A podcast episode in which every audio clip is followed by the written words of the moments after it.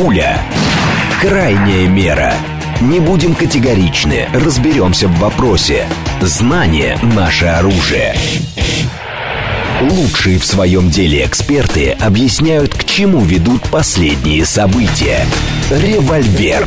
Программа предназначена для лиц старше 16 лет. 10.06, столица радиостанция «Говорит Москва». У микрофона Евгения Волгина. Всем доброе утро. Программа «Револьвер». Алексей Зубец с нами, директор Института социально-экономических исследований и финансового университета при правительстве, автор телеграм-канала «Река Смородина». Здравствуйте, Алексей Николаевич. Здравствуйте. Да, и директор. Это правда. Да. А наши координаты 7373948, телефон, смски плюс 7925 888 8948. Телеграм для ваших сообщений «Говорит МСК Бот». И смотреть можно в YouTube-канале «Говорит Москва». Стрим там начался, поэтому, пожалуйста, подключайтесь и много темы для вас подготовили. Смотрите, э, с пылу с жару послы Евросоюза предварительно согласовали предложение Еврокомиссии по использованию доходов от реинвестирования замороженных активов России для реконструкции Украины. Э, сообщает бельгийское председательство в Совете Евросоюза. В декабре Еврокомиссия внесла на утверждение в Совет ЕС директиву, которая в качестве первого шага в процессе конфискации доходов от реинвестиции российских активов подразумевает обязательство помещать данные доходы на отдельный банковский счет и в Впоследствии эти деньги будут облагаться европейским налогом, близким к 100%, а, поступления от которого будут перечисляться напрямую в бюджет Евросоюза. То есть все-таки деньги будут изымать не тело само, а проценты. Да, да. Смотрите, но это то, о чем я тут говорил в этой студии неделю-две назад. А, вот а, эта схема, ну, она была самой, не потому что я такой умный, просто она была самой логичной а она и реализовалась. То есть э, сами деньги они отнимать не будут. И проценты с этих денег они тоже отнимать не будут. Угу. Но вот проценты от инвестиций этих э, вот процентов, они э, будут забирать себе. То есть, собственно, в чем механизм? Вводится буквально ну, стопроцентный налог на, на инвестиционные доходы от инвестиций вот этих процентов. Ну и вот эти деньги пойдут Украине, и надо сказать, что это будут очень небольшие деньги, это там единицы миллиардов долларов вообще, да, в год, а потребность э, Украины в деньгах это, ну, условно говоря, 5 миллиардов в месяц, да. евро, долларов. А вот, из них а, примерно 2-3 миллиарда Украина зарабатывает сама просто за счет вот как бы собственной экономики, того, что осталось. А, вот, а вот 2-3 миллиарда – это вот потребность во внешнем финансировании, вот эта вот э, игла, там, я не знаю, подушка с кислородом, которая угу. дает дышать, да, составляет вот э, порядка такой суммы. И понятно, что вот инвестиции процентов э, от там, наших инвестиций, они точно не составят вот те самые 2 миллиарда в месяц. А смысл тогда в чем? Просто чтобы не отдавать деньги? А, это, как бы, смотрите, от них же требует, чтобы они отобрали эти деньги вообще. Да. Вот, они говорят, что мы этого сделать не можем. Ну, а некоторые страны просто от, отказываются от этого.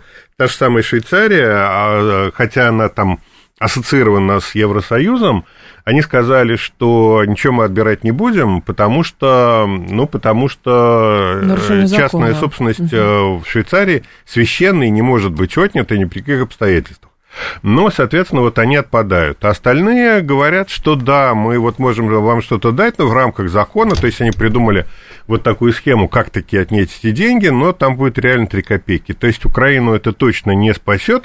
А, и, что важно, российским, российскому законодательству это не противоречит. То есть, в принципе, такой вариант возможен. Угу. Но вот. при этом тело... Вот, тело стоит на месте, стоит проценты на по телу стоят на месте, а отбираются проценты на проценты. Вот это важно. Угу. А вот это совсем там совсем небольшие деньги. Но они поднимут флаг, что да, действительно, мы там вот э, такие э, пощипали российское тело, а, на предмет помощи Украине. Хорошо, тогда в развитии темы, как понять, что на самом деле на Украине происходит? Потому что, а, во-первых, можно ли доверять каким-то местным соцопросам? Можно ли доверять данным Международного валютного фонда, который выкатывал недели 3-4 назад данные, согласно которым, вне зависимости от того, а, как будет развиваться вооруженный конфликт, ВВП Украины будет стабильно расти? Как это понять?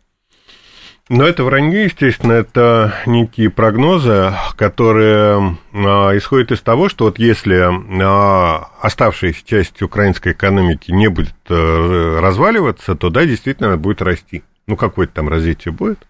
Но при этом понятно, что вся Украина находится под обстрелом, там может прилететь куда угодно и в любой момент – А вот, и в этих условиях ни один нормальный инвестор не будет вкладывать э, в бизнес, поэтому вот когда я там тоже вижу там разные цифры про рост украинской экономики, ну, меня вызывает большие вопросы. Во-первых, украинская статистика, она там еще до 2014 года была крайне сомнительная. То есть, ну вот, если говорить о Росстате, то в целом, в общем и целом я верю Росстату, то если говорить об украинской статистике, вот это то, что называется у них Держштат, ну, там есть какие-то объективные вещи, а все остальное, ну, там mm-hmm. нарисовано, да. И более того, а, Международный Всемирный банк, который патронирует а, статистические службы по всему миру, он очень часто а, признает, сам признавал эту статистику недостоверной. Так. Вот. И поэтому, и плюс к этому вопрос э, социологии э, на украинском э, поле, полянке, она тоже, в общем, вызывала большие вопросы уже там задолго до 2014 года. Угу. А после вот 22 года понятно, что какие-либо возможности проводить какие-то там независимые замеры на, на украинской территории, они вызывают большие вопросы. Но фактически это, это стало невозможным. И тогда возникает вопрос, откуда взять данные для того, чтобы понять, что там в реальности происходит. Потому что, ну, надо понимать, о чем люди думают, как они видят мир и так далее. Есть какие-то социологические опросы, которым на Украине проводимы, которым можно верить, так. но а, нужна а, независимая как бы оценка а, экономической ситуации, и в этом смысле подходят, ну, мне нравятся данные, которые собирает ГФК, это немецкая компания исследовательская, на украинской территории, она работает, э, вот, среди прочего, и они меряют индекс потребительского доверия и э, то, что называется consumer confidence. Угу. И то же самое про бизнес. Э, уровень э, доверенности, уверенности бизнеса э, вот в том, что происходит. Э, вот, и они их публикуют. И смотрите, что про... это на понимание того, что происходит на Украине, с моей точки зрения, это очень важно, потому что если мы не понимаем, что там происходит, мы не можем планировать и а, предвидеть да, а, ход течения, течения конфликта. Так вот, смотрите, индекс потребительского доверия на сегодняшний день на Украине, ну, кстати, вот эти данные графики я опубликовал в канале «Река Смородина», кто хочет, может посмотреть. А, вот а он, не сказать, чтобы очень плохой. То есть он ниже 100%, он то 80%, но это не катастрофа. Угу. А катастрофа будет, если он там окажется на уровне 60 и ниже. А вот а, почему? Потому что в 2022 году Украину взяли на содержание Европейского Союза. Европейский Союз начал закачивать туда деньги, и что фактически привело к к тому, что у украинского населения, ну, не сказать, чтобы нет материальных проблем, они там есть, понятное дело, там пенсии низкие, но тем не менее а это сильно поддержало экономику. Вливание Запада в украинскую экономику составляет там порядка 2 миллиардов евро в месяц. А государственный долг не имеет значения? Государственный долг в данном случае он имеет значение, но для длинного планирования, долгосрочного. А вот а потом нужно понимать, что долг э, его могут реструктуризировать, э, там простить, списать. Европа может, у Европы много денег, у американцев тоже много денег. А вот, эм, то есть, в принципе, госдолг, да, это важно, но для вот текущего положения дел, там, на ближайшие 2-3 года госдолг, про госдолг можно забыть, про его обслуживание. Значит, первое, а, достаточно неплохие потребительские настроения, которые говорят о том, что, в принципе, нынешняя жизнь украинцев устраивает. Ну, то есть мы не видим там акций протеста, попыток свергнуть нынешнюю власть, и все такое, да? То есть на минималке хватает, грубо говоря? Даже больше, чем на минималке. При угу. этом надо понимать, что общие стандарты качества жизни на Украине ниже, чем у нас, поэтому угу. их проще удовлетворить. Плюс Понятно. к этому надо понимать, что там а, большую роль играет местное сельское хозяйство, такое вот как бы приусадебное, да? А просто климат хороший. Это везде, где хороший климат, вот э, сельское хозяйство местное играет большую роль. И это форма поддержки вот э, какого-то уровня жизни. А, то есть, первое, а, в общем, неплохая а, комфортность да, экономической жизни. Это во-первых. Во-вторых, вторая цифра, которую ГФК публикует, вот, это данные про доверие бизнеса. доверие бизнеса на сегодняшний день больше 100%. Угу. То есть 100% нейтральная оценка. Выше 100 это хорошо, ниже 100 это плохо. Так вот сейчас это выше 100. Чем это связано? Дело в том, что на сегодняшний день бизнес на Украине – это бизнес, который занимается двумя вещами. Первое – это импорт. Вот они, значит, европейцы закачивают большие деньги на Украину, а дальше на эти деньги необходимо завести товары, чтобы их продать. И они импортные товары И они завозят. импортные товары просто завозят. Это, ну, во-первых, сети – сами. А, во-вторых, вот, эм, а, значит, сам, значит, вот логистика. Угу. И в-третьих, надо понимать, что какой-то экспорт у них остался. Это сельхозпродукция, там какие-то заводы работают, работают на, на западный рынок, какие-то комплектующие они там делают для западных производителей и так далее. Это и есть. Ну, то есть падение, прошу прощения, падение промышленного производства, которое, львиную долю которого давал именно Восток, где сейчас основные боевые действия идут, и да. там выход из-под контроля а, угольных шахт и так далее, это вообще сейчас, получается, не, не играет существенной роли это для не бюджета играет существенной роли, да. А с учетом того, что им не надо больше зарабатывать экспортные доходы на продаже там желез, железного вот этого проката, да, угу. в этих условиях, а, в общем, а, металлургическая промышленность просто становится ненужной. Это был раньше главный источник дохода для да. Украины. Сейчас главный источник дохода для Украины – это дотации из а, европейского бюджета. Но при этом это тоже э, рискованная штука, потому что если дотации сокращаются, значит, да. автоматически и ВВП да, Украины да, падает. Да, ну, просто сказать, что украинская экономика исчезает просто в течение трех, трех э, месяцев. Угу. То есть э, надо понимать э, две вещи. Первое, украинской экономики на сегодня нет. Она не жизнеспособна, и в случае, если дотации прекратятся – а Украина исчезнет в течение трех месяцев. Ну, просто потому что, ну, там, хорошо, нет не трех месяцев, больше. одного года, да? Просто потому что нет денег, а, соответственно, вся социалка исчезает, а люди разбегаются, пенсии платить не с чего, ну, коллапс.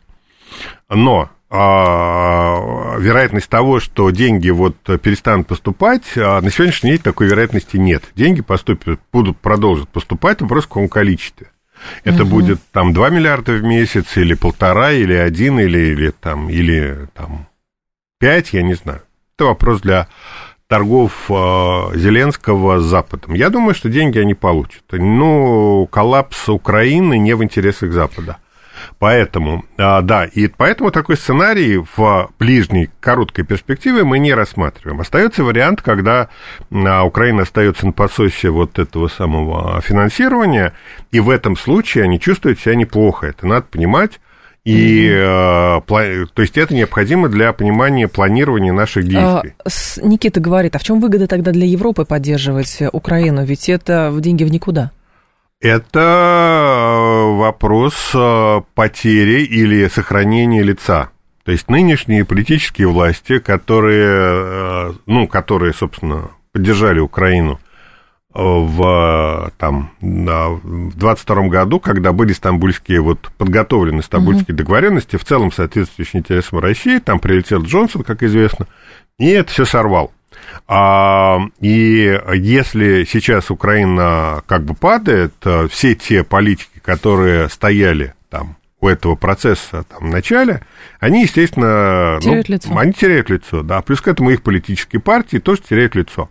И никому это не надо. Плюс к этому это потеря инвестиций, это имидж, это имидж вот на глобальном юге, понимание того, что Европа не смогла решить даже одну проблему, относительно угу. небольшую, такую, как Украина. А Никита еще спрашивает, как юридически обосновывают отказ возврата наших денег? Ведь мы никаких обязательств перед Европейским Союзом сами не нарушали. Не нарушали. А возникает вопрос о том, что это политическая акция, и а, возврат денег а, сопровождается требованиями выплаты репарации Украине. Понятно, что никаких репараций Украина платить не будет, но они говорят, вот, значит... Россия. Вот, Россия не Да, извините. А, репарации Украине Россия платить не будет, ну и, соответственно, вот э, вся история заморожена. Никаких э, э, условий, естественно, Россия не нарушала, потому что чисто коммерческие контракты. Инвестиции, mm. вот, ну, там, отправили деньги в банк. Вот, э, так что в данном случае правда на нашей стороне. А, Западу главное начать использовать российские деньги, а дальше пойдет по нарастающей, и уже, наверное, и к телу подберутся. Думаю, что нет. Я думаю, что нет. Они прекрасно понимают, что рано или поздно придется мириться, и это mm. в интересах Запада. А в случае примирения деньги придется отдать. Поэтому mm. на само тело долго никто покушаться не будет. 7373948, телефон прямого эфира. Сейчас, кстати, а, выдаются вырезки интервью на Биулиной РИА Новости. Это к нашей экономике уже. Она говорит, что эффект на инфляцию в России от повышения ключевой ставки Центральным банком уже проявляется. А где мы это видим и как? Ну, инфляция действительно меньше сейчас, чем была в прошлом году, но вот, э, если честно, ну, я в это не очень верю. А, и мне кажется, что вся эта история притянута за уши. Инфляция была у нас в прошлом году не потому, что там ЦБ держал низкую ставку, а потому, что несколько триллионов дополнительных денег а, из бюджета были влиты в экономику, там, в военную экономику, там а, какие-то ну, экстренные проекты по импортозамещению, там угу. строительство самолетов, инфраструктура новых регионов и так далее. То есть э, ЦБ а, никак не может повлиять на, став, на, вернее, на инфляцию через ставку потому что деньги заливаются в экономику не через кредиты Центрального банка. Поэтому все, что сейчас говорят про то, что вот мы повысили ставку, инфляция уменьшилась, ну, извините, это, это в пользу бедных. Это я бы не воспринимал эти слова всерьез.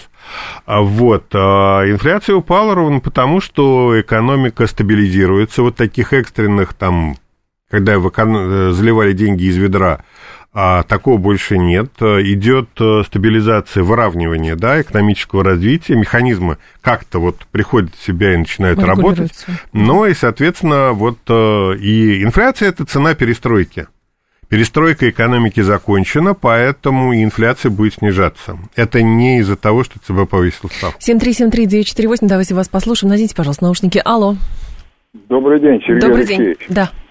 Алексей Николаевич, как вы оцениваете экономический потенциал Европейского Союза? Вот они финансируют Украину, а в условиях протестов в самой Европе, это раз, и второе, вот вы сказали, в США там много денег и в Европе. А в США э, деньги обеспечены товаром или нет? Спасибо. Спасибо. Не обеспечены. Отвечу коротко. Да. Не, не обеспечены. Отсюда инфляция, отсюда все проблемы американской инфляции, они справиться никак не могут. Значит, э, денег там действительно много, просто потому что у них есть печатный станок, который эти деньги может производить в нужном количестве. Значит, по э, будущему Европейского Союза, я считаю, что будущего Европейского Союза, экономического будущего Европейского Союза нет. И проблема здесь прежде всего в том, что у них нет идеологии роста, адекватной нынешним проблемам. Они живут той идеологией роста, которая была сформирована в середине прошлого века. Это идеология роста на сегодняшний день устарела. Вот подробности как бы удаляться не буду. Вывод стоит в том, что нет, идеологии роста у них нет. Какие еще там были? Я забыл. По поводу, ну, необеспеченные деньги, да, и, идеал, и роста, потенциала роста для экономики нет. А я в продолжении, просто у нас же тут с вами была тема про то, что у нас якобы будут там парниковый след считать, а это же тянется как раз из идеи европейской по поводу устойчивого развития и так далее. А как-то нет идеологии роста, если у них вот, насколько я понимаю, новый рост постиндустриальный построен именно на идее новой построения экономики на э, основе новой энергетики? Смотрите, вот история с э, парниковыми газами и тем, что у нас в России создается единая система контроля за парниковыми газами, это очень странная история, которая там меня поставила в тупик. То, что понятно, что вся климатическая повестка, вот как она была сформулирована Западом, а, это попытка затоптать развивающиеся страны и не дать им развиваться. Потому что создание новой энергетики – это вопрос крайне капиталоемкий. Денег у развивающих стран на создание там, ветряков, солнечных батарей, там, всего остального – накопителей энергии, вот этих гигантских аккумуляторов, ну, просто нет. Ну, это как значит, у китайцев что... же есть с Ну, у китайцев есть, да, вот у развивающих стран нет. То есть, кстати, у китайцев это появилось, значит, недавно. Ну так вот, соответственно, вот эта вся история про климат, про изменение климата, это, в общем, а, неоколониальная история, которая э, рассчитана на то, чтобы сдержать развитие развивающих стран. Угу. Изначально это так. Ну, опять же, вот хочу напомнить, что в XII веке э, на территории Англии, вплоть до шотландской границы, рос виноград, да. а которого сейчас там нет. То есть в XII веке климат был а, в Европе намного теплее, чем сейчас, при отсутствии каких-либо заводов. Соответственно, мы просто не понимаем, чем определяется климат. Да. И когда мы говорим о том, что это вот следствие парниковых газов, наверное, все-таки нет. Потому что выброс э, углерода, да, вот этого углекислого газа, а от всей промышленности он кратно ниже, чем выброс теми же вулканами, например. Ну и так далее. Опять же, не будем в эту тему углубляться. А, короче, вывод простой. Климатическая повестка – это неоколониальный инструмент. Зачем Россия ввязалась после того, как мы разорвали отношения с Западом, после 22 года, зачем мы играем в эту климатическую повестку, мне совершенно непонятно. У нас даже стратегии всякие ну, есть. Да, на эту стратегии тему. есть. У китайцев, кстати, тоже есть. Ну, во-первых, то есть э, есть нежелание рвать э, отношения с Западом окончательно, и эта климатическая повестка, она подведена под ООН. Соответственно, если мы говорим, что все это вранье, соответственно, мы портим отношения с ООН. А ООН этого, ну, это организация, которая для нас важна. То есть мы продолжаем играть в климат для того, чтобы сохранить лицо э, в международных организациях и там перед странами глобального юга, которые, многие из которых э, страдают от изменения климата, ну, соответственно, мы говорим, что мы вам не враги. А вот, но это чисто пиаровская история, и нагружать а, российский бизнес какими-то выплатами за излишние выбросы парниковых газов, ну, это крайне странная история, Может быть, которая мне непонятна. Может быть, это стимулирование к тому, чтобы они, ну, эти компании, э, не знаю, усовершенствовали какую-нибудь систему фильтрации, Чего? ну, что-нибудь такое. газа? Да нет, ну, конечно. что-нибудь, не Нет. знаю, на угольных Ну, шахтах. Да. Нет, конечно, нет. А, то есть, э, в принципе, а, вопрос модернизации экономики, да, он возможен. Но, с другой стороны, в условиях, когда нас обложили санкциями со всех сторон, а Должен действовать строго просто- наоборот. Да-да-да, простота экономики и возможность э, выбрасывать парниковые газы в неограниченном количестве, это как раз наше преимущество. И отказываться от него, ну, это, в общем, история, которая вызывает массу вопросов. Тем более, что у нас такое количество лесов, что мы можем квотировать Ну э, да, у себе нас любое есть еще количество ледовитый квот океан, взять. который может Да. поглощать там огромное количество этого углекислого газа. То есть вообще это какая-то неп- непонятная Мне схема. непонятна эта история. Мгм. Я думаю, что вот если э, искать, э, откуда ноги растут, у меня есть ощущение, что это инструмент для разговора с бизнесом, инструмент, во-первых, налогообложения, дополнительный инструмент налогообложения, изъятие денег в виде платежей за квоты, за излишки, да, а превышение квот. И, во-вторых, это, ну, вполне возможно, это будет некий инструмент для давления на бизнес, для того, чтобы решать корпоративные спросы, споры. Споры. А вот экологического, как бы, смысла, прямого экологического смысла в этой истории я не вижу. Вот корпоративные вижу, налоговые тоже. 215 говорит, все в России говорят, что победить Украину, а, значит, сложно. На их стороне 55 сильнейших экономик мира. Ну, Даже нет. СССР не смог победить Афганистан и их союзников. Все в А, кучу, по-моему, здесь вообще. Афганистан, э, Россия, Советский Союз э, не захотел, не смог победить Афганистан, потому что не хотел. Если бы хотел, победил бы. Просто не э, воевал там не так, как Мгм. надо было воевать для того, чтобы победить. Это во-первых. А во-вторых, э, да, действительно, там крупнейшие экономики мира называют себя союзниками а, Украины, но вклад этих стран в общую копилку это вот те самые там 2 миллиарда в месяц. Да. То есть это вообще ни о чем. То есть складывать украинскую экономику и 50 крупнейших экономик мира, это, не, ну, это неправильно, просто потому что на, на стороне Украины они не воюют там, в, полный, в полную силу, а воюют вот на 3 копейки. А, а, ну, в общем, на Западе очень многие склоняются к тому, что российский ВПК не слабее а, общеевропейского мирового натовского. Давайте после новостей продолжим. Еще темы есть. Ваши вопросы тоже вижу, зададим. Пуля. Крайняя мера. Не будем категоричны, разберемся в вопросе. Знание – наше оружие. Лучшие в своем деле эксперты объясняют, к чему ведут последние события. Револьвер. 10.35 в столице. Программа «Револьвер». У микрофона Евгения Волгина. Алексей Зубец с нами, директор Института социально-экономических исследований и финансового университета при правительстве, автор телеграм-канала «Река Смородина». И мы продолжаем. Много вопросов, кстати, вам нападало. Так, минимальная заработная плата в странах Европейского Союза варьируется от 332 евро, это Румыния, до 2257, это Ирландия. У нас 200 евро. Чем мы хуже румын? А, Как 200 евро? Ну, по нынешнему курсу, не знаю, кстати, не помню, какая у нас минимальная. Ну, хорошо, сравнение с Румынией. А, мы ничем не хуже румын. Более того, уровень жизни в России, ну, даже несколько выше, чем в Румынии. Это во-первых. Во-вторых, а, значит, в чем проблема? Если мы повышаем а, минимальную зарплату, это значит, что правительство, бюджет отвечает за то, чтобы а, все бюджетники получали там не меньше, чем эта сумма. А денег в бюджете в российском, ну, не сказать, чтобы нет лишних, да, их мало. Поэтому повышение минимальной зарплаты означает, в переводе на русский, большие расходы для бюджета, так как денег лишних нет – а наращивать долг э, мы не можем, ну, не то, что мы не можем, не хотим, а, соответственно, мы держим вот низкий э, минимальный уровень дохода. Хотя с точки зрения развития экономики, но тут я соглашусь, э, увеличение минимальной оплаты труда – это фактор, который будет помогать экономике и способствовать инновационному, в том числе, развитию, просто потому что в России не станет дешевого труда. Пока в России угу. дешевый труд, про экономическое развитие, инновационное развитие можно забыть. С одной стороны, да, действительно дыра в бюджете, а с другой стороны, проблема инновационного роста. Есть такая проблема, да. А темпы сокращения численности населения, как выяснилось, замедлились. Мониторинг прошел. За 23 год население России по предварительным данным Росстат сократилось на 243 тысячи человек, это 17%. На 1 января составило 146 миллионов 204 тысячи человек. Окончательную От... цифру, да, Росстат сообщит позже. Да, значит, смотрите, в чем дело. Это вот эхо ковида а у нас во времена ковида смертность была намного выше, а просто потому, что, ну, ковид бил в первую очередь пожилому поколению, да. 20-21 год, а, и, ну, и вот это время, а, скажем так, высокой смертности. С тех пор вот последствия ковида исчезают постепенно, да, из нашей жизни, и а, продолжительность жизни растет.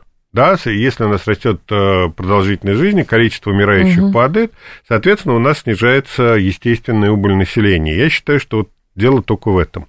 Потому что если говорить о рождаемости, рождаемость, к сожалению, в нашей стране не увеличивается.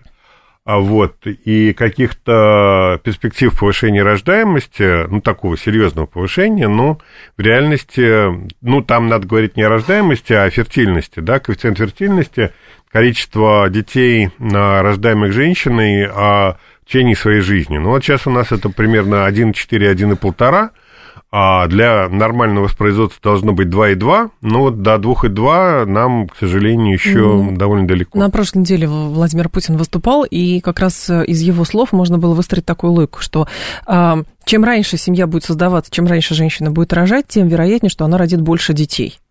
Вот это сейчас можно действительно сделать так, что первый ребенок не в 28 рождается, в среднем сейчас говорят, на 28, там, 30 лет, а, там, не знаю, 20, 22, опять вот как было, там, 40 лет назад. Нет, это нельзя. Фарш невозможно прокрутить назад. Если э, женщина поняла, что она может э, родить первого ребенка не в 22, а в 28, она родит его в 28. Потому что, ну, для женщины это удобнее. Да? То есть у нее остается какое-то время на то, чтобы самореализоваться, там, посмотреть, как устроена жизнь, что-то там а, узнать, да, а, вот, 22 года – это патриархальное общество, в котором иное поведение невозможно. А, то есть в патриархальном обществе женщина, которая родила там позже 22 лет первого ребенка, это, в общем, как это... Неудачница какая-то. Неудачница, да, которая там не смогла там выскочить замуж вовремя. А вот, и это некий стандарт поведения демографического. Когда они изменились, вернуть их назад уже невозможно. Поэтому угу. разговоры о том, что надо раньше рожать, но это разговор, опять же, в пользу бедных. А вот, э, кстати, в пользу бедных, то есть в регионах, где низкий уровень жизни, там действительно, ну, рождается больше детей, они, ну, просто потому что патриархальные старые стандарты поведения там еще живы. Вот. А на тему рождаемости мы тут же, опять же, уже говорили в этой студии. Люди еще хотят, не поверите. Люди хотят Да ну что там, там все очень дело. просто. Это вопрос денег. Если платить за рождение детей, нужное количество детей у нас будет. А, то есть женщин а, с детьми надо брать на содержание а, вот, бюджета и платить им среднюю зарплату. А мужья куда? А мужья отдельно, это отдельная история, пусть мужья работают. А вот, а, в частности, вот в качестве помощников по хозяйству. Если угу. женщина с там тремя, четырьмя, пятью детьми будет получать среднюю зарплату в 70 тысяч рублей в месяц, там 77, насколько она, а плюс к этому по 20 тысяч пособия на каждого ребенка, то очень многие согласятся не работать, а воспитывать собственных детей. Угу. Ну, кстати, по поводу вот э, паттернов поведения, которые закладываются, даже по себе я могу сказать, у меня как раз я в 28 первого родила ребенка. Вот 20, в 22 я сейчас вспоминаю, даже мысли не было. Ну, как вот оно, пожалуйста, как делами. раз, да. А вот, э, то есть э, проблему рождаемости решить можно, но при этом надо понимать, что вот эта вот история про содержание многодетных семей, угу. это будет главная статья бюджета. Она будет больше оборонных расходов, больше там социальных да. расходов и так далее. То есть она будет поглощать где-то там, ну, не треть, но там 20 там, угу. процентов бюджета легко. Если мы на это готовы, если у нас есть лишние 20% бюджета, давайте это сделаем сейчас. Боюсь, что у нас таких просто возможностей физически нет, поэтому проблема рождаемости мы решить пока не можем. Как только у нас а, возникнут а, излишки, избытки бюджета, лишние 20%, мы эту проблему решим. 7373948, давайте вас послушаем. Здравствуйте, алло. Э, добрый день, Добрый день, пожалуйста, ваш вопрос. Я не руководитель института, но у меня абсолютно другое понимание. Но у меня есть жизненный опыт, у меня есть дети. И у меня абсолютно другое понимание взгляда, который высказывает ваш собеседник. Ну, пожалуйста, я вижу тезисы так, ваши, да. Я, я, да, я вижу так, что если не деньгами, деньги вообще ничего здесь не решат. Если каждая женщина будет знать, что у нее будет ясли, начиная с года, что у нее будет детский сад, что у нее будет детский лагерь бесплатный или за минимальные деньги э, летом, куда она может отдать ребенка, потому что у нее нет бабушки с дедушкой, или они не хотят сидеть, то тогда автоматически никого не надо вообще уговаривать. Женщины будут... Спасибо, да, принято. А, ребенок будет болеть. Первое, во-первых, ребенка вы сможете отдать в ясли а, после трех лет. После, после двух, там ну, можно считается где-то после двух, можно но, уже, да. но это несерьезно. А с трех лет ребенок может жить без матери. До трех лет он а, должен быть при матери. Привязан, это, в общем, конечно. известный факт. Если ребенок отделяется от матери до трех лет, это значит, что у него начинаются проблемы с психикой. Это будет нездоровый человек с поломанным сознанием. Если мы хотим плодить, а, как это, моральных Поломанных людей. Поломанных людей, морально поломанных людей. Ну, пожалуйста, да, давайте отдавать ребенка в два года в ясли. Это, во-первых. Во-вторых, никакие ясли не вылечат ребенка, если он заболел. Дети в детстве болеют часто. А детский лагерь это полтора-два месяца, а вообще-то в, в годе 12 месяцев. Угу. И остальные там 10 месяцев а мать должна вот этих ребят, детей вокруг них прыгать и скакать. А, поэтому вот все, что вы сказали, а, это паллиативные решения, по большому счету, которые ну, не решают проблемы. И, а решают деньги, да, деньги решают, деньги рулят, бабки рулят, как вот, говорят в народе. Да, и в этой связи больше всего меня всегда поражает, когда начинаются рассуждения, почему женщина там не рожает э, больше детей, а почему-то тему денег стараются каким-то образом не видеть, что не в этом дело, Нет, смотрите, что дело образом, что... Ну, есть правда жизни, понимаю, правда это... жизни состоит в том, что рождение первого ребенка, да, действительно, это не денежный вопрос, потому что рождение первого ребенка это вопрос состоятельности семьи. Это да. Это вот стандарт, опять же, патриархальный стандарт а, демографического поведения, семья без ребенка это неполноценная семья. Поэтому рождение ребенка, первого ребенка в семье, это значит, семья нормальная, семья состоялась. Женщина состоялась как женщина, у нее есть ребенок. А но второй ребенок это уже а, как бы это уже вопрос денег. А третий, четвертый, пятый, так там деньги просто основной фактор. Ну, не основной, но очень важный. А, по поводу жилья. Ну, давайте еще звонки примем. Очень много звонков у нас. Здрасте, алло.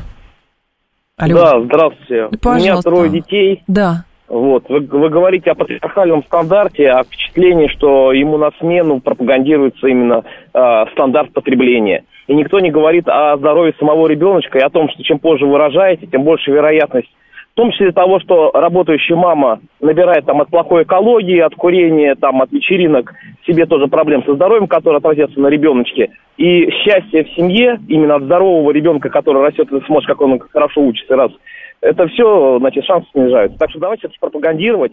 Это а... все про пропаганду. Спасибо да, большое, это опять да. все пропаганда. То есть предполагается, что э, девушка в 22 года не пьет и не курит, да? А, У нее еще выносливый организм. У нее еще выносливый организм, да, и непрокуренные легкие, поэтому... Надо рожать 22. Поэтому надо, да, рожать 22. Это разговоры ни о чем. А стандарт рождения ребенка в 22 года, он остался в прошлом. Но женщины сейчас многие в 43 рожают, но это что да, значит? медицина что они... развивается. Медицина, если раньше рождение ребенка после 40 это было невозможно, сейчас это вполне, да, это да. риски, а никто не говорит, это сложно, что это, это сложно, безопасно, небезопасно и так далее, но это возможно. Раньше репродуктивный возраст кончался там в 35, сейчас это 45, это две большие разницы. Две большие разницы. А, смотрите, любопытно следующее, что, оказывается, у крупнейших банков могут отобрать ипотечные госсубсидии. Это мы плавно от рождаемости да. к обеспечению жильем. И тут две темы сразу есть. Во-первых, у крупнейших банков могут отобрать ипотечные госсубсидии, а второй – это, значит, статистика Авито недвижимости, что предложение на рынке долгосрочной аренды квартир в четвертом квартале упало на 10%. То есть как, как обеспечиться жильем? Ну, две вещи, две новости, но они связаны между собой. О чем говорит, давайте с Авито начнем. О чем говорит э, факт, что предложение аренды стало меньше. А это говорит о том, что продажи квартир пошли. То есть сдают в аренду непроданные квартиры, которые там не могут продать. Если количество арендуемого жилья падает, это значит, что их продают. Угу. А вот, значит, пошли продажи вторичной недвижимости. Теперь, что касается первое, по поводу да, и по банков, эти самые банков. дотации. Да. История а, про бюджет, потому что бюджет не может а, а, оплачивать ипотеку, вот эти дотации по ипотеке, они а, не могут быть такими же, как это было там в середине прошлого года, когда ставка ЦБ была намного ниже. А вот, доплачивать разницу между там 8%, по которым угу. сдается ипотека, и 16%, бюджет не может. Плюс к этому Конечно. он платил еще что-то сверху, там 2,5%. Потом угу. вот это вот как бы расходное ведение дела для банков были снижены. Банки решили, что они возьмут их застройщиков. Застройщики говорят, что у нас большие проблемы на рынке. У нас первичная недвижимость не продается. Если мы еще сверху на эту недвижимость накинем там полтора процента цены, то вообще все продажи встанут. То есть идет борьба между двумя лобби. Первое это финансовое лобби, которое банкиры, и второе угу. лобби застройщики. И оба очень мощные, они очень могущественные. Но я лично в силу своего специфики своей деятельности болею за а, банкиров. Так. А, потому что работаю в финансовом университете. А вот, а, ну вот э, не могут поделить, э, поделить деньги. А, а почему их стало меньше-то, я не очень понимаю. Это же как раз такая А потому что зона, слишком много. Что... Нет, а, смотрите. просто много. Пере, пере много, много ипотеки, да. большие расходы, и в результате народ, э, ну, выносит большой, не народ, угу. а застройщики выносят большие доходы из бюджета, и получается, что бюджет работает на застройщиков. А вот, а, а дальше возникает вопрос, как решить эту проблему. С моей точки зрения, единственный возможный вариант решения проблемы это угу. снижение цен на недвижимость. Потому что, когда я вижу разницу между домом, построенным, я не знаю, где-нибудь в Ижевске и в Москве, это один и тот же дом, одни и те же материалы, там, я не знаю, все одинаково, да? Но Почему? разница в цене, да. Да, разница в цене несколько раз. И возникает вопрос, вот эта дельта там, три конца, она уходит куда? Она уходит, понятно, она уходит застройщикам. И так. вот если они поделятся, если они не будут такими жадными, да, то удастся решить сразу нескольких проблем. Это, во-первых, вот ликвидировать этот конфликт между банками и застройщиками, раз. Во-вторых, дать людям дешевое жилье. И, в-третьих, э, решать социально-экономические проблемы, потому что это поддержит строительную отрасль которая в случае, если сейчас э, строительная отрасль встанет, ну, очень много бизнесов останутся без работы. 7373948, телефон прямого эфира. Давайте вас послушаем. Здравствуйте. Алло, пожалуйста. Добрый день. Да. Хочу сказать, что у меня четверо детей. Так. А, первого я родила в 24, угу. а четвертого в 38. На сегодня я имею господдержку 5400 рублей в месяц. Ну, чтобы понимали, а старший в этом году поступил в университет. А, обучение стоит 520 тысяч в год. А, кроме бесплатной парковки одной машины многодетной семьи, одного налога на одну машину и 5400 в месяц, вот и вся господдержка. За третьего ребенка не дают ничего, за четвертого угу. тоже ничего. Вот и рожайте. А, а тогда теперь к вам, к вам дополнительный вопрос по поводу того, что сейчас возраст а, повышается рождения первого ребенка. Для вас это логично выглядит? По вашему Слушайте, опыту? Нет, вот, а, вот мне сейчас 43, я бы родила еще одного. Ну, реально тяжело, потому что вот сейчас платить пособие малоимущим. У меня Мгм. есть две квартиры, купленные э, у застройщика еще на этапе строительства, но я уже не малоимущая, хотя зарплата у меня там 50 тысяч в месяц. Понятно, спасибо. Голос женщин, наконец-то. Ну да. Прозвучал. Как это глаз народа. Все-таки все равно, опять же, все упирается в деньги. Да, Как ни это крути. вопрос денег. А, Ну, смотрите, значит, ну, я, можно взять семейную ипотеку, наверное, там, под рождение там ребенка, Мгм. но вопрос э, в том, а, а надо ли, да? Но если у человека уже как бы есть недвижимость, э, вопросы там материальные, как я понимаю, решены в большей степени. То, что, то, что а, материальная поддержка слабая, ну, в этом нет никаких сомнений. У нас поддерживают малоимущих, мало- малоимущие семьи с детьми, а вот семьи, которые не являются малоимущими, а, уже все намного хуже. И э, для того, чтобы эта поддержка работала, она должна быть комплексной, всеобъемлющей. Если это не так, ну вот получим то, что получим. Коэффициент фертильности там 1,4 вместо 2,2. Мгм. Так, по поводу квартир. Хотел летом купить квартиру за 10 миллионов. Ничего путного не нашел. Ложился в новостройку за 13,5. Сдачу в конце 25 года жду, говорит Константин. А, но это, видимо, по поводу того, что цены все равно не объективно высокие, да? Цены высокие, а для э, вот крупных мегаполисов, там Москва, Питер, Ленин- Пит- э, Ленинградская область, э, Московская область. Подмосковье, да, Мгм. Московская область, это э, олигополия, скажем так, такая классическая олигополия, когда там несколько э, игроков держат монопольные цены на рынке. А При желании эти цены можно было бы снизить. Вторая тема, которая тут важна, это дороги. Потому что понятно, что в Москве земли давно нет свободной, и в Подмосковье тоже мало. Но, в принципе, если вот отъехать там на 50 километров от Москвы, земли там много свободной. Возникает вопрос э, транспорта. Если будет некий скоростной трамвай, который соединит там Москву с э, вот новым центром Новой Москвы, который там в 50 километрах от Москвы, Ну, старый. сейчас вот МЦД же развивают. Ну, это не совсем то. То есть нужны более удобные, более такие конкретные виды. А по образцу того, что есть там э, в, там, в том же самом Китае, да, то, что надо вспомнить, что, например, тот же Китай – это страна мегаполисов. А Пекин, вот большой Пекин, Да. а, если кто не знает, это население 80 миллионов человек. Это вот такой город один, 80 Так. миллионов, который больше там сравним с Германией по численности населения. В таком э, мегаполисе невозможно без, жить без развитого транспорта. Почему бы нам не заимствовать опыт китайских товарищей по созданию вот такой какой-то транспортной сети, которая это все будет объединять? А Вот, а, но и тогда появятся новые возможности для строительства, потому что тогда люди согласятся покупать жилье там а, в 50 километрах, если они будут знать, что они там за, за полчаса доедут до, до центра города. А поэтому все эти разговоры, ну вот отсутствие развития отсутствие развития транспортной сети в том же Подмосковье, с моей э, э, точки зрения, это просто сознательное действие, э, нацеленное на повышение стоимости недвижимости там, Мгм. где есть транспорт. Ну, в Ближнем Подмосковье, условно говоря. Но я правильно понимаю, что у нас образуется все-таки какой-то ипотечный пузырь, потому что замдиректора Департамента финансовой стабильности ЦБ Евгений Румянцев говорит, что доля российских ипотечных заемщиков с показателем долговой нагрузки более 80% по состоянию на третий квартал прошлого года достигла 47%. То есть 50% практически половина. Да. А, то есть э, 80% э, своих доходов э, человек э, на ипотеку отправляет. Но тут надо понимать одну историю. Он говорит о доходе заемщика одного. Да. Но в семье несколько человек, как правило, несколько человек зарабатывает деньги. То есть там муж, жена, там если кредит оформлен на одного человека, то, это, ну, проще говоря, надо удвоить.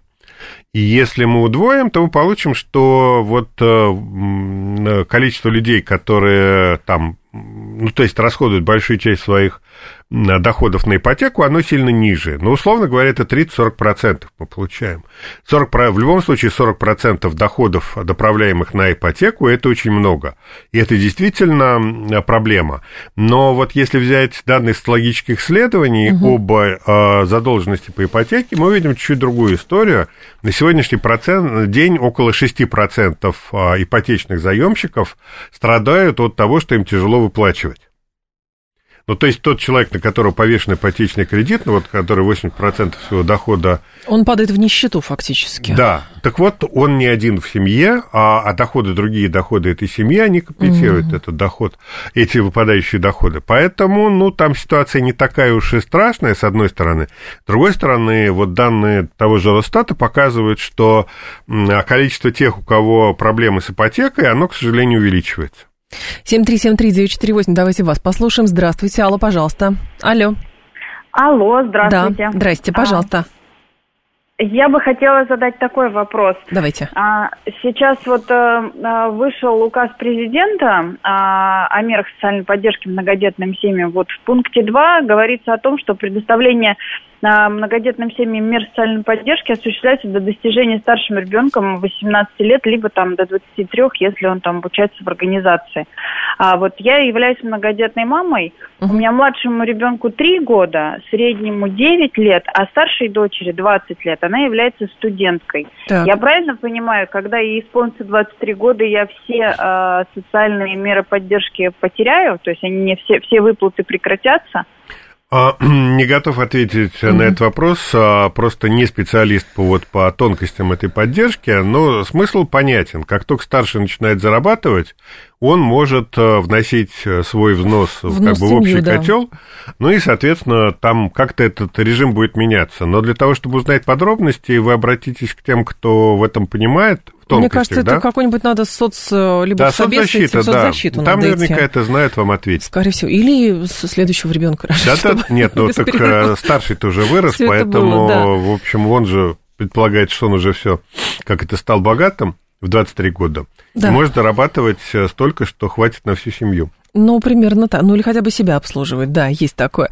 А еще где-то были сейчас, сейчас, сейчас. А, не надо тащить все под Москву в центр Москвы, надо там на местах рабочие места создавать, говорит Сергей. Но это тогда мы приходим к вопросам децентрализации государства. Децентрализации не, городов, прошу прощения, да. А можно часть производств вынести из Москвы, но Москву не заменить, а, потому что в чем а, смысл Москвы? Здесь а, все, все, что нужно для ведения бизнеса, находится в пределах буквально ну, пешей доступности или там на машине, там 20 минут на машине. А, и вот эта плотность инфраструктуры, угу. важной инфраструктуры для ведения бизнеса, если вы будете выносить производство в Подмосковье, да. Ну, во-первых, производство, может, их можно вывести, а вот все, что касается всех рода контор, а вот и правительственных организаций, все это должно быть на пятачке ценность пятачка, плотность пятачка – это, в общем, один из важных элементов а, ведения бизнеса. Поэтому вынесением в Подмосковье вы проблему не решите. Более того, вы разрушите вот ту самую экосистему, которая позволяет людям зарабатывать. Но прям последний вопрос. А, в связи с тем, что у нас там большая ставка государства делается на развитие дальневосточных регионов, не получится ли, что где-то в центре страны, может быть, в Сибири будет формироваться какие-то новые экономические центры, как вы думаете? Нет, не будет. Об Почему? этом, ну, а, смотрите, Дальний Восток а, развивается благодаря развитию отношений с Китаем. Да. А если там это Сибирь, то там не Китай, а там кто у нас там? Казахстан. Да? Монголия еще Монголия, есть. Казахстан. А главный интерес, он китайский. Поэтому вот Владивосток, да, действительно, там все будет расти, оно уже растет. Владивосток, угу. Хабаровск. А в Сибири, да, провал, такой географический провал, промышленный провал, он будет сохраняться. Более того, надо помнить, что Владивосток там при нормальный климат, а в Сибири климат довольно плохой. А, Алексей Зубец был с нами, директор Института социально-экономических исследований финансового университета при правительстве, автор телеграм-канала «Река Смородина». Алексей Николаевич, спасибо, ждем вас снова. Далее новости. Я к вам в два часа вернусь, в три часа а, Константин Затулин на сегодня.